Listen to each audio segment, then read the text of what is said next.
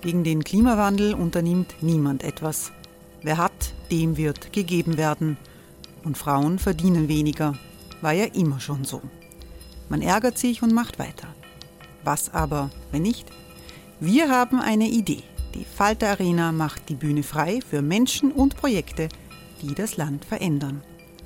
Mein Name ist Eva Konzett. Ich leite das Politikressort im Falter. Und am Sonntag, den 26. Mai, veranstalten wir im Wiener Stadtsaal die nächste Falter Arena. Mit dabei unter anderem der ehemalige Politiker und Neosänger Matthias Strolz, Theresa Imre von Markter, Sonja Jöchtel von Love Politics oder Kari Ochsner von Ochsner Wärmepumpen. Machen statt jammern. Wir schauen uns an, wie das funktionieren kann. Kommen auch Sie vorbei. Alle Informationen und Tickets finden Sie unter falter.at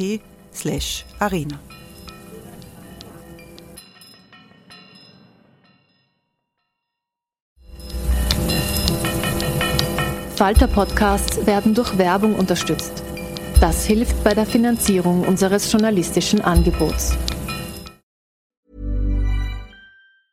Hey, it's Ryan Reynolds and I'm here with Keith, co-star of my upcoming film If, only in theaters May 17th. Do you want to tell people the big news? All right, I'll do it. Sign up now and you'll get unlimited for $15 a month in six months of Paramount Plus Essential Plan on us. Mintmobile.com slash switch. Upfront payment of $45 equivalent to $15 per month. Unlimited over 40 gigabytes per month. Face lower speeds. Videos at 480p. Active Mint customers by 531.24 get six months of Paramount Plus Essential Plan. Auto renews after six months. Offer ends May 31st, 2024. Separate Paramount Plus registration required. Terms and conditions apply if rated PG.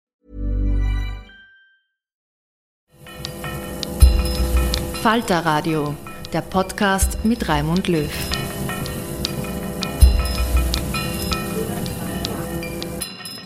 Sehr herzlich willkommen, meine Damen und Herren, im Falter.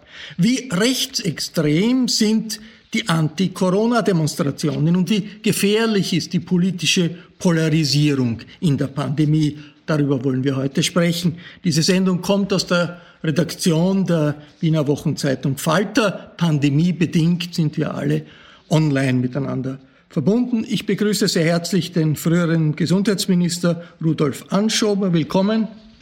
Hallo.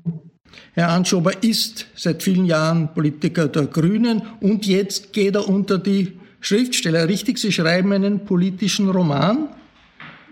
Ich schreibe ein Buch zumindest, ja, über die Pandemie. Äh, Roman wird es keiner, aber ein sogenanntes fiktives Sachbuch. Ein fiktives Sachbuch, in dem vielleicht ein machtversessener Bundeskanzler vorkommt und ein Gesundheitsminister, mit dem er im Clinch liegt. Alles Fiction natürlich. Kann man das aber? Wir, wir werden sehen, was da kommt. Lassen wir uns überraschen. Ich freue mich, dass die niederländische Europaabgeordnete Sophie Intfeld dabei ist. Schönen guten Tag. Hallo, guten Tag. Frau Intfeld vertritt die liberale, manche sagen linksliberale Partei D66. Wie stark hat man eigentlich in den Niederlanden mitbekommen, was da in Österreich los ist? Diesen Zusammenfall von zwei Dingen, dem Lockdown auf der einen Seite, die äh, politische Regierungskrise rund um die Korruptionsvorwürfe gegen Ex-Bundeskanzler Kurz?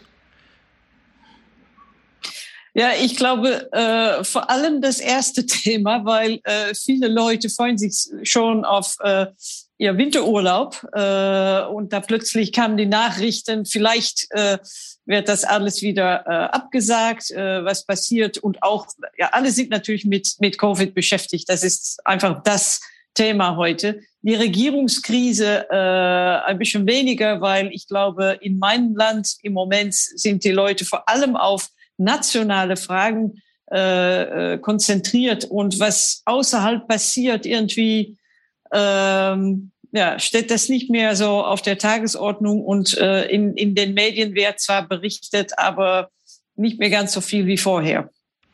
Ebenfalls mit dabei ist der streitbare Autor und Publizist Robert Miesig. Hallo.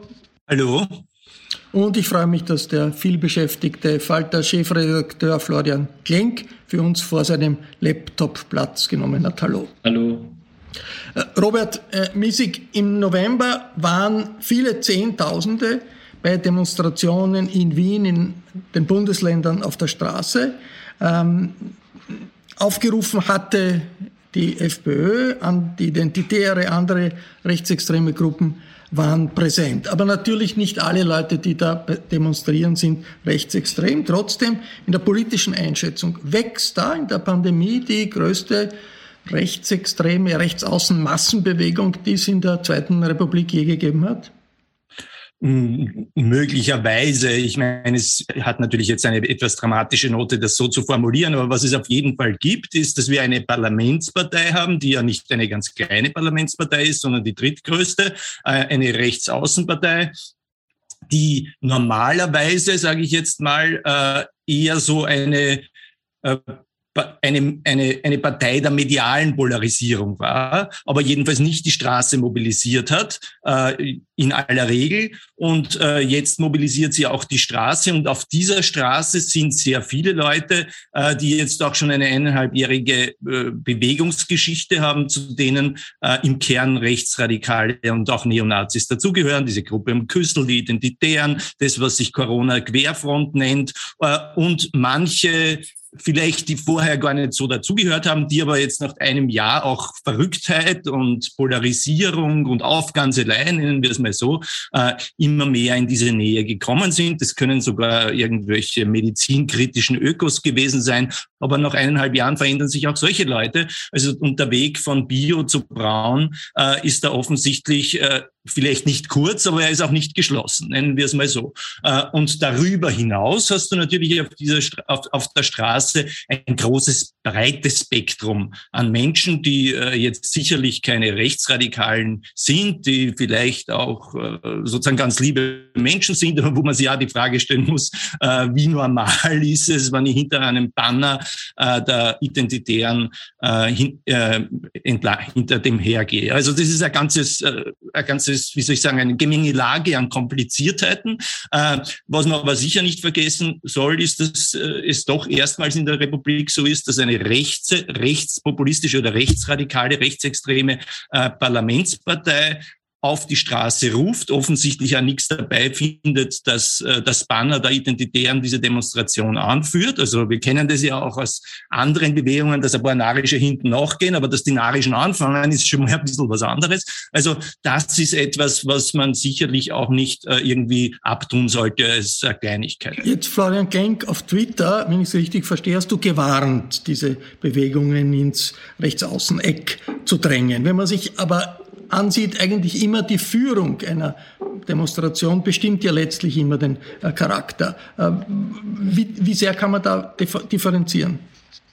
Ich, ich, bin dort hingegangen, ich habe mir das angeschaut und mir sind drei Sachen aufgefallen. Das erste war, dass es eine unglaublich große Menge von Menschen waren. Also es waren natürlich weit mehr als die 20.000, 30.000, die dann später äh, sozusagen aus meinem Milieu immer berichtet wurde, sondern das waren schon ganz schön viele. Also ich habe so eine Demo eigentlich in Wien ich weiß nicht, Lichtermeer oder die, die Demos damals gegen äh, Schwarz-Blau, das war so vergleichbar von der Größe. Und das Zweite, was aufgefallen ist, ist, dass es äh, mir fast nicht aufgefallen wäre, dass dort Neonazis gegangen sind. Natürlich, wenn man hinschaut, wenn die Kundgebung selber stattfindet und die Reden stattfinden, sieht man den Bus der Freiheitlichen und man sah die diese brüllende Frau Berlakovic, das haben wir im Internet gesehen und man sieht, wenn man genau hinschaut, vorne die Identitären mit ihren, äh, mit ihren großen Austauschbannern. Aber die große Masse der Leute, die dort gegangen sind, das waren Leute wie nach einem Ländermatch. Ja, das war das österreichische Volk. Ja, das ist dort durchgegangen. Falterleser, Kroneleser, junge, alte, linke, rechte, äh, Trachten, Dreadlocks, Trommeln. Und das ist eigentlich das, was mich am meisten irritiert hat dass wir es eben nicht nur mit Rechtsextremen zu tun haben, die dort jetzt Fäuste schwingen, so wie man es vielleicht aus, weiß nicht, manchen ehemaligen ostdeutschen Ländern kennt, durch die Gassen marodieren oder wie man es vielleicht heute bei diesen Fackelzügen da in der Steiermark äh, mitkriegt, sondern dass das eine sehr breite äh, Protestmasse war, nennen wir es mal so. Ich weiß nicht, ob es eine Bewegung ist. Ich weiß auch nicht, ob es schon ein Kollektiv ist. Ja. Äh, ich würde es ein Konnektiv nennen von Leuten, die sich offensichtlich da äh, im Netz auch miteinander vernetzen und die ein ähnliches Anliegen haben, nämlich eine Angst vor dieser Impfung. Und die Angst nähert sich, wenn man mit den Leuten redet, aus ganz unterschiedlichen Quellen. Sie sind einerseits äh, verrückt gemacht worden, sie sind einerseits besorgt um ihre Kinder, sie sind einerseits Spinner, es sind Ideologen dabei, es sind Verschwörungsfanatiker dabei. Aber ich würde warnen, sie sozusagen als einen faschistischen Straßenmob zu bezeichnen, wie das manche auf Twitter gemacht haben, oder äh, da jetzt einfach auch den Rechten zuzusprechen. Ähm, das würde auch den Herrn Kickel viel mächtiger machen, dass man so tut, als wären das alles seine Anhänger. Das sind nicht seine Anhänger, sondern das sind Leute, die sich vor irgendwas fürchten und darüber sollte man diskutieren, was das ist und wie man ihnen diese Angst nimmt, ohne dass man Gesundheitspolitik gefährdet. In Gleisdorf in der Steiermark gibt es jede Woche Fackelzüge, da marschieren offenbar Biobauern und Identitäre Jahre und äh, es hat ein, äh, eine Bedrohung des Bürgermeisters gegeben, der hat irgendwie äh, Kerzen vor die Tür bekommen vom Friedhof und die Message heute am Ausse oder so äh, wurde gehört. Äh, äh, Herr Hanschober, was passiert da politisch? Ja, was passiert da politisch? In Wirklichkeit ist es äh, eine sehr vielschichtige Geschichte aus meiner Sicht. Also ich gebe da der Analyse äh, absolut recht, dass das nicht äh, einfach einzuordnen ist, sondern äh, dass es auch eine Weiterentwicklung oder Zuspitzung äh, dieser anderen Wirklichkeiten, in Wirklichkeit gibt es keine anderen Wirklichkeiten, aber dieser Fake News äh, Wirklichkeiten ist. Ich habe mit in den letzten Tagen mit einigen, die da mitgegangen sind, Gespräche geführt, weil es mich ganz einfach selbst interessiert. Und äh, das sind keine, also die Gespräche oder meine Gesprächspartner, das waren keine Nazis jetzt im klassischen Sinn, sondern relativ unpolitische Menschen, die sie vor fünf, zehn, 15 Jahren irgendwie auf ein sehr komisches, eigenartiges Weltbild hinbegeben haben. Äh, das ist, äh, sind vor allem äh, Gruppen im Internet, äh, von denen sie ihre Informationen beziehen, äh, Leute, die seit vielen Jahren keine klassischen Medien mehr konsumieren, äh, sondern eine, spezifisches, eine spezifische Seifenblase sozusagen haben, aus der sie sich informieren äh, und mit der sie leben. Und daneben gibt es eine Gruppe, das ist die extreme Rechte in Österreich, die versucht, daraus ein politisches Kapital zu schlagen. Sehr bekannt geworden, dass es da die Formulierung gibt, und ich glaube, die ist sehr zutreffend, äh, dass manche in der extremen Rechten das als Jahrhundertchance sehen, äh, weil sie damit Breite gewinnen können. Und ich glaube, die politische Herausforderung ist, genau das zu unterbinden, alles zu unternehmen, damit das kein, äh, kein, keine gemeinsame Bewegung wird. Das ist es noch nicht aber sie ist am Weg dorthin. Und das wäre dann sowohl virologisch als auch demokratiepolitisch höchst gefährlich. Also aufklären, neben der Impfpflicht, vielleicht kommen wir auf die dann noch, äh, auch den Dialog ganz massiv verstärken und Foren schaffen, wo man miteinander redet und wo man aus dieser Masse wieder Gesprächspartner macht, äh, damit man den Rechten nicht den Gefallen tut, äh, dieses Umfeld, dieses Verunsicherte zu ihrem persönlichen parteipolitischen Umfeld zu einem Kollektiv zu machen. Sophie Intfeld, wie politisch punziert sind die Anti-Corona-Demonstrationen in den Niederlanden? Es hat ja gewalttätige Demonstrationen auch gegeben. Sind da auch polit rechtsextremen politischen Parteien, Gerd Wilders ist bekannt in den Niederlanden, Terry Baudet und, und andere Rechtsaußenparteien, sind die auch so präsent bei den Demos wie bei uns die Freiheitlichen? Also ich möchte zunächst feststellen, dass die meisten Leute äh, haben sich impfen lassen und äh, äh, die sind nicht so laut, aber das ist dann doch die Mehrheit. In meinem Land ist das inzwischen, glaube ich, 85 Prozent. Also und dann gibt es noch von den äh, 15 Prozent, die sich nicht impfen lassen haben, sind das viele Leute, die einfach äh, denen die Informationen fehlen oder die vielleicht die das nicht verstehen oder äh, nicht, weil die dagegen sind. Also es ist dann wirklich ein, ein sehr kleines Teil der Bevölkerung. Lass uns das auch mal feststellen. Aber die sind, äh, die sind sehr laut. Dann bei uns ist das Bild genauso wie äh, die beiden Herren das äh, beschrieben haben. Also äh, ein, eine, ein, ein, ein Konnektiv, äh, so wie Herr Kling sagte, äh, eher als ein Kollektiv, also aus sehr unterschiedene Kreisen, äh, haben unterschiedliche Begründungen und unterschiedliche Meinungen. Aber auch bei uns äh, wird, wird diese ganze äh, äh, Bewegung gegen Impfung eigentlich wird sich äh, von extrem rechts zugeeignet. Ich muss dazu sagen, dass äh, die Partei von Herr Wilders ähm, ist da eigentlich, er ist für Impfung. Also äh, der, der hat sich das nicht so zugeeignet. Aber die Partei von äh, Herr Baudet, Thierry Baudet, ist so weit nach rechts, Äh, er lehnt inzwischen auch die Demokratie ab, öffentlich, äh, ruft auch eigentlich öffentlich äh, äh auf zu Gewalt. Ähm, ein Abgeordneter von seiner Partei hat im Parlament ein Abgeordneter von meiner Partei bedroht. Die haben von äh, Covid-Maßnahmen geredet und dann hat dieser Extremrechte hat ihn bedroht und gesagt, ja, warten Sie mal ab, es wird Tribunalen geben. Also das, ähm, also das ist etwas, das haben wir schon seit viele, viele, viele Jahrzehnten nicht mehr erlebt, so etwas. Und äh, ich glaube, da müssen auch die, die, die Parteien in der Mitte oder vielleicht Mitte rechts, die haben das natürlich viele Jahre lang, haben die das eigentlich nicht wirklich verurteilen wollen. Die haben so ein bisschen versucht, äh, den, den gleichen Wählen zu bedienen. Und jetzt wird es auch sehr schwierig, äh, da eine Grenze zu stellen. Ähm, ich verstehe ganz gut, dass viele Leute äh, frustriert sind, verunsichert sind, Angst haben, weil keiner von uns weiß, wo es hingeht, wie sich das weiterentwickelt, wann das endlich mal aufhört, ob es dann vielleicht mal wieder ein neues Virus gibt. Ähm, aber deswegen ist es so wichtig, dass wir, dass wir das gemeinsam machen und dass die Politiker also nicht nur die Extremisten, äh, den Extremisten bedienen, aber äh, der große Mehrheit der Leute, die sehr äh, gemäßigt, vernünftig äh, und, und eigentlich sehr, sehr ruhig und zurückhaltend sind. Ich glaube, das sollten wir nicht auf dem in, in Auge, äh, aus dem Den Auge Haag, verlieren, dass diese, diese Mehrheit es da, da gibt. Den, in Den Haag, äh, Sophie Infeld, hat es ja äh, schwere Zusammenstöße gegeben. Was ist der Hintergrund?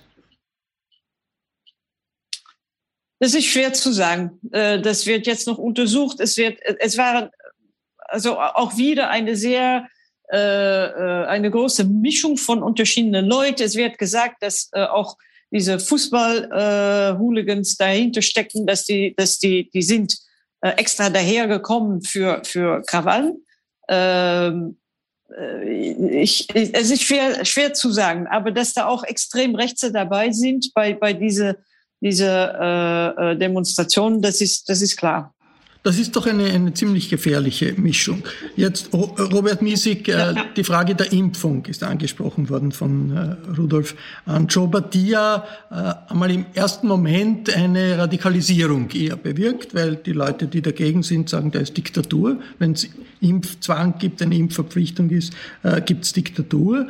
Ähm, ist das nicht in Wirklichkeit eine Situation, die jederzeit kippen können, dass die Leute, die jetzt auf die Straße gehen und sagen, wir demonstrieren gegen äh, Impfdiktatur, dann aufgrund der allgemeinen Destabilisierung dann echt nach einem Führer rufen. Der Führer ist ja irgendwie, steht ja bereit in Österreich durch den Herrn Kickel äh, der FPÖ. Wie sehr verschärft die Verpflichtung der bevorstehende Impfzwang die Auseinandersetzung in Wirklichkeit auch um die Demokratie?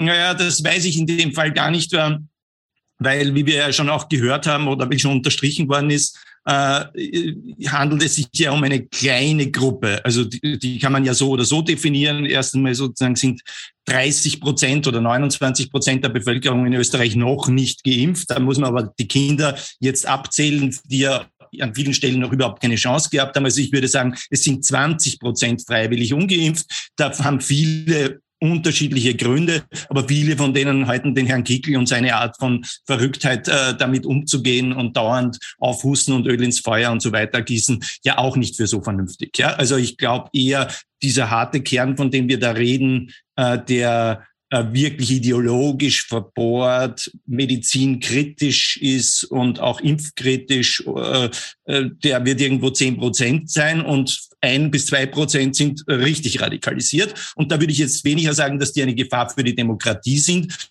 sondern eher eine Gefahr für die äh, zunehmende Selbstradikalisierung und dadurch entstehend Gewalttätigkeit oder Gewaltproblematiken. Ähm, weil das sieht man ja auch in den Tele Telegram-Gruppen dieser, dieser, dieser Milieus, dass die Art, wie man da jetzt redet, ist, ja, wir kommen immer wieder mehr in eine Diktatur, wir werden unterdrückt, wir werden gezwungen, eine Todesspritze zu übernehmen äh, und äh, der friedliche Widerstand hat bis jetzt nichts genützt, also müssen wir irgendwie radikaler werden. Aber das ist ja ein kleiner Teil, das ist eher eine Gefahr für für, äh, für Leib und Leben. Ähm, und für die innere Sicherheit als für die Demokratie als Ganzes. Ich würde halt aber auch noch mal hinzufügen, wenn man das Gesamtpanorama nimmt und vieles von dem, was da halt jetzt auch schon angeklungen ist, ist, dass man, dass, es, dass man das ja auch als Symptomatik nehmen muss. Ja? Wenn 25 Prozent der Bevölkerung äh, so entfremdet generell sind, dass sie nichts mehr glauben, was aus gut begründbarer sachlicher Wissenschaft, aber auch Politik kommt und bereit sind gleichzeitig jeden Wahnsinn zu glauben, den sie von irgendeinem Freund äh, aus, im Internet äh, bekommen, dann zeigt das ja auch, welchen Grad an Entfremdung es in der Bevölkerung offensichtlich gibt, der ja selbst ein, ein Problem ist, egal wie er sich jetzt äußert. Und als letztes noch dazu, äh, wir reden ja hier über das rechte Problem, wenn man so will, aber natürlich gibt es auch ein eher linkes Problem, also von sozialistisch bis kommunistisch bis linksradikal, aber auch bis, äh, bis ins grüne Milieu hinein, wo wir doch immer äh, auch Teile dieser Rhetoriken hatten. Es gibt eine Glo äh, einen globalistischen äh, Turbokapitalismus, wo sich alle verschwören und alle nur mehr unterdrücken und die planen, äh, die Welt, die Welt zu, zu kasteien. Ist nicht ganz falsch, aber ist halt sozusagen in dieser, in dieser Dichotomie halt auch ein bisschen ein Blödsinn. Das Gleiche hast du in der Öko-Bio-Gesundheitsdebatte. Die Schulmedizin ist irgendwas sehr, sehr Gefährliches von der, äh, von der Pharmaindustrie und die Komplementärmedizin, das ist das Gesunde und das Menschenfreundliche. Also wir haben da schon antirationalistische äh, anti-aufklärerische Einfallstore auch im progressiven Milieu immer gehabt. Und da würde ich auch sagen, äh, dem haben wir uns nicht ausreichend gewidmet. Äh, da haben, das haben wir halt immer ein bisschen als, als ein bisschen deppert und narisch, aber ganz sympathisch abgetan äh, und vielleicht äh, zu wenig dagegen argumentiert. Ja, Rudolf Anschober, Sie haben angesprochen die, die Sache Impfpflicht. Also die Impfungen in Italien werden organisiert von einem General, die Impfungen in Portugal werden organisiert, sehr, wurden organisiert, sind eigentlich alle durchgeimpft, ebenfalls von einem Militär. Ist das jetzt eigentlich ein Schritt, wo offensichtlich die Regierung erkennt, der Staat erkennt, man muss jetzt durchgreifen und äh, egal ob mit oder ohne General, das ist in Österreich vielleicht ein bisschen ja, weniger leicht, das ist jetzt ein notwendiger Schritt, von oben eine Art von Zwangsmaßnahme zu setzen. Hiring for your small business? If you're not looking for professionals on LinkedIn, you're looking in the wrong place. That's like looking for your car keys in a fish tank. LinkedIn helps you hire professionals you can't find anywhere else, even those who aren't actively searching for a new job but might be open to the perfect role. In a given month, over 70% of LinkedIn users don't even visit other leading job sites. So start looking in the right place. With LinkedIn, you can hire professionals like a professional. Post your free job on linkedin.com slash achieve today.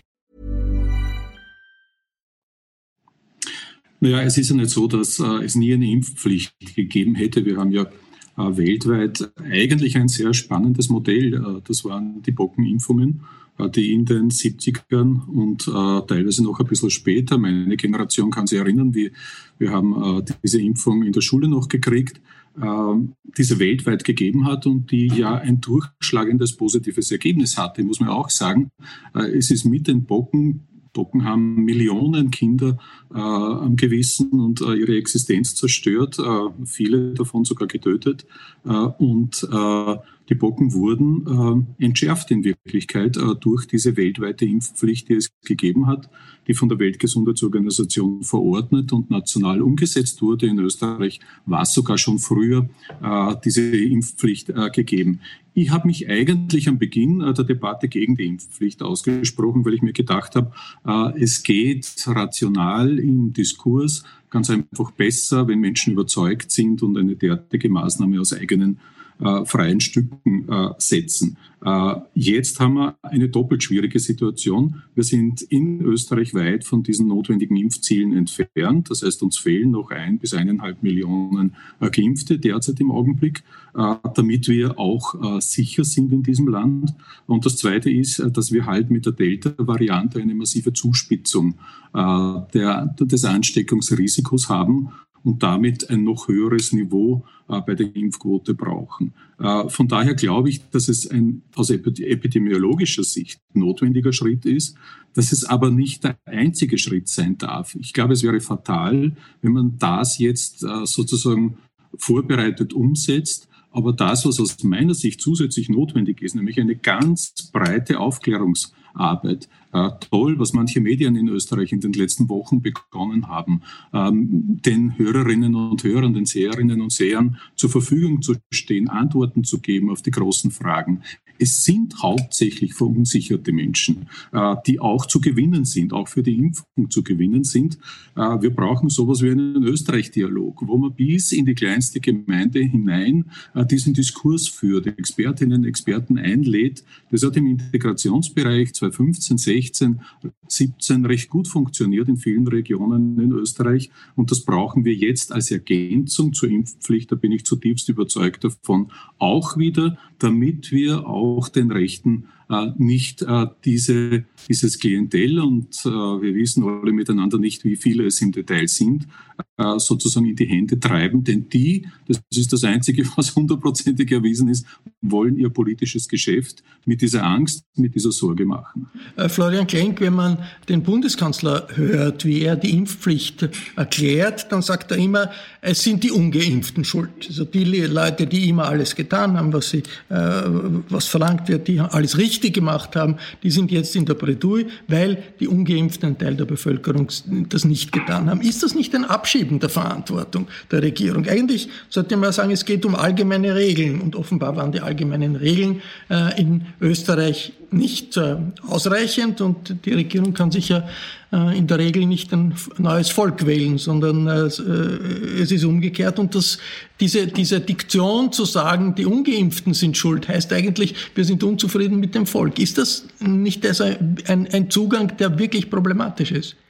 Das ist, zeigt, dass Alexander Schallenberg nicht das Format eines Bundeskanzlers hat. Ein Bundeskanzler muss in so einer Krise Worte finden, die das, äh, die Bevölkerung versöhnen, die sie einen. Jetzt klinge ich fast schon ein bisschen kitschig, aber es muss eine Rede sein, die sozusagen die Leute motiviert, hinzugehen und nicht anfängt, äh, einen Teil der Bevölkerung zu tadeln. Selbst, Klammer auf, wenn man der Meinung ist, dass das so ist. Und es gibt, man kann ja viele Leute, die sich nicht impfen und egoistisch sind, durchaus kritisieren.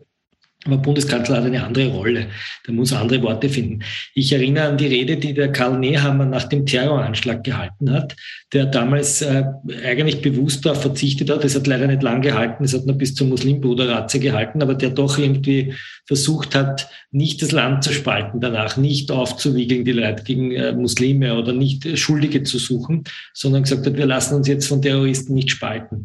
Und ich glaube, dass das jetzt die große kommunikative Herausforderung der Bundesregierung sein muss, ähm, auch und da, da meine ich auch das eigene linksliberale Milieu wieder einzufangen, die mir gerade überhaupt nicht gefallen. Also die Aggression, mit der auch linke Leute, die sonst immer für respektvolle Kommunikation eintreten und für Diversity und Meinungsvielfalt über Leute drüber fahren, die auch nur irgendwie das Kopfball raushängen und einmal die Frage stellen, ob man die Schulen wirklich zumachen soll. Da ist eine Aggression derzeit in der öffentlichen Arena, die einfach rausgenommen gehört und äh, wo man wirklich das Gefühl hat, man soll, wir sollten alle einmal für drei Stunden Twitter abdrehen, ja, dass das irgendwie, dass dieser Kochtopf äh, untergeht. Das ist das eine. Das zweite ist, glaube ich, dass die Regierung anfangen muss, wirklich ganz pragmatisch nachzudenken, wie man diese Leute erreicht.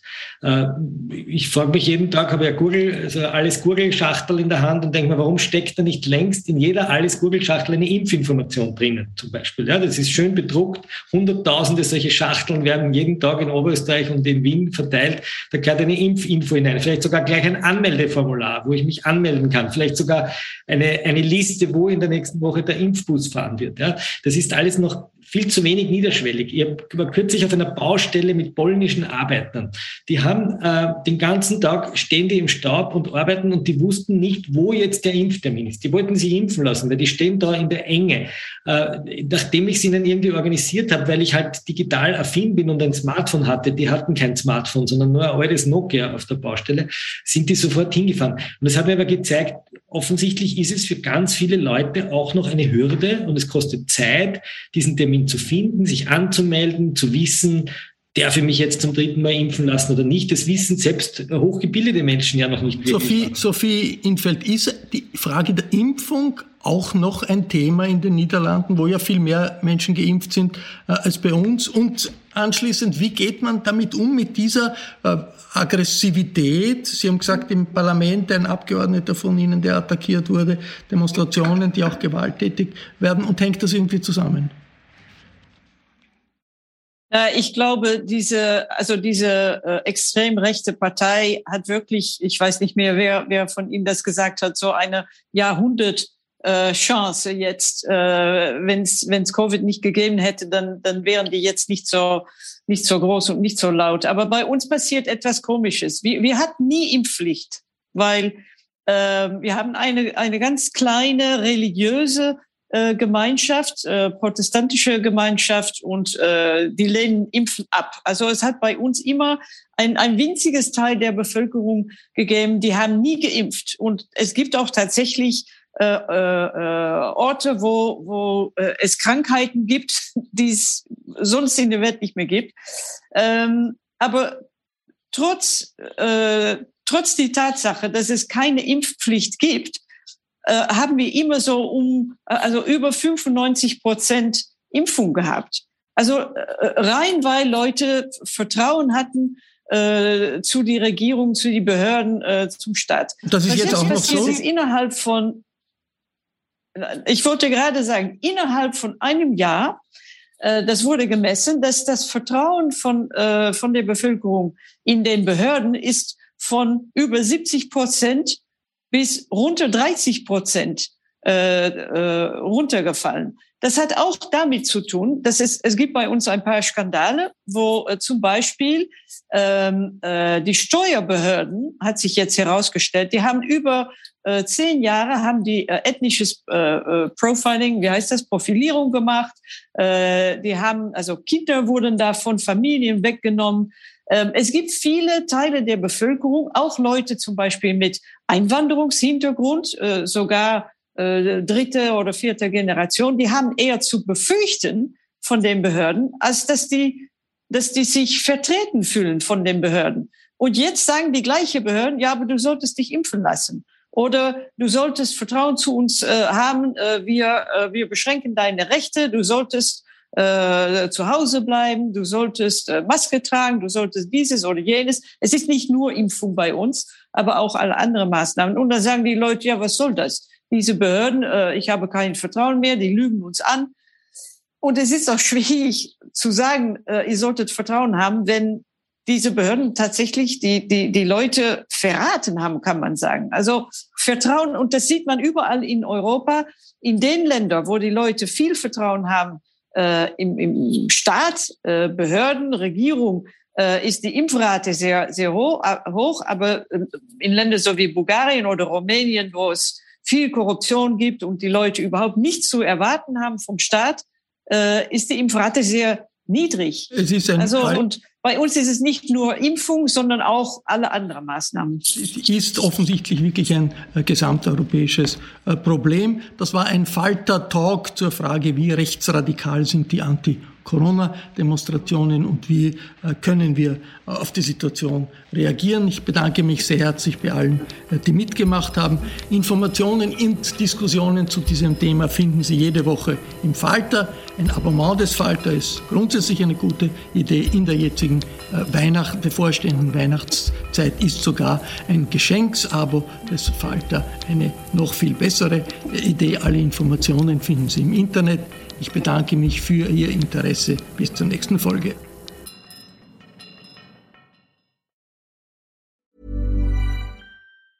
Hey, it's Paige DeSorbo from Giggly Squad. High quality fashion without the price tag. Say hello to Quince. I'm snagging high-end essentials like cozy cashmere sweaters, sleek leather jackets, fine jewelry, and so much more. With Quince being 50 to 80% less than similar brands and they partner with factories that prioritize safe ethical and responsible manufacturing. I love that. Luxury quality within reach. Go to quince.com slash style to get free shipping and 365 day returns on your next order. quince.com slash style. Even when we're on a budget we still deserve nice things. Quince is a place to scoop up stunning high-end goods for 50 to 80% less than similar brands. They have buttery soft cashmere sweaters starting at $50, luxurious Italian leather bags, and so much more. Plus, Quince only works with factories that use safe, ethical, and responsible manufacturing. Get the high-end goods you'll love without the high price tag with Quince. Go to quince.com/style for free shipping and 365-day returns.